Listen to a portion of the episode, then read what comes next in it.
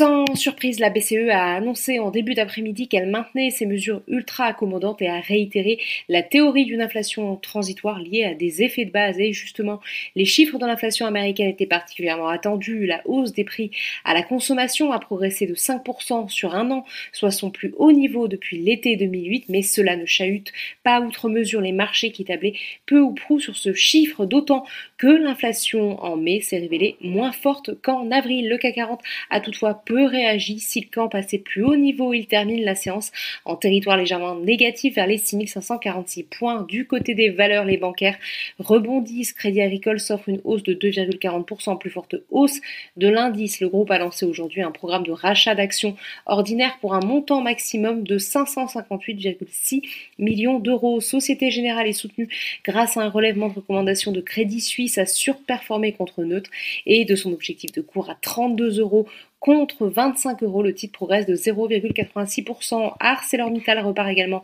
à la hausse, plus 1,11%.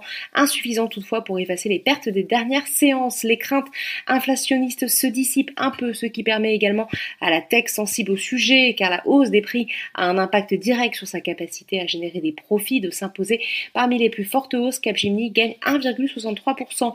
À l'inverse, Unibail Rodamco Westfield, qui après avoir bénéficié du catalyseur haussier des confinements, chute de plus de 2%, pénalisé par des prises de bénéfices. Bouygues lâche de son côté 2,21%, pénalisé par Barclays qui abaisse son objectif de cours à 36 euros contre 37. Le titre et lanterne rouge du CAC 40. Vinci aussi, qui figurait parmi les plus fortes hausses hier, perd sur cette séance 1,61% sur le SBF 120.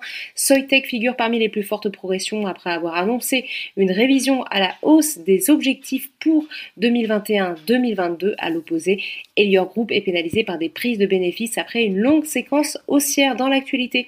Également, il y a cette introduction en bourse ratée de Believe, l'éditeur et distributeur de musique, chute de plus de 17% pour son premier jour de cotation sur Euronext Paris. Outre-Atlantique, la bourse de New York a ouvert en hausse, rassurée par une inflation conforme aux attentes. Voilà, c'est tout pour ce soir. N'oubliez pas, toute l'actualité économique et financière est sur Boursorama.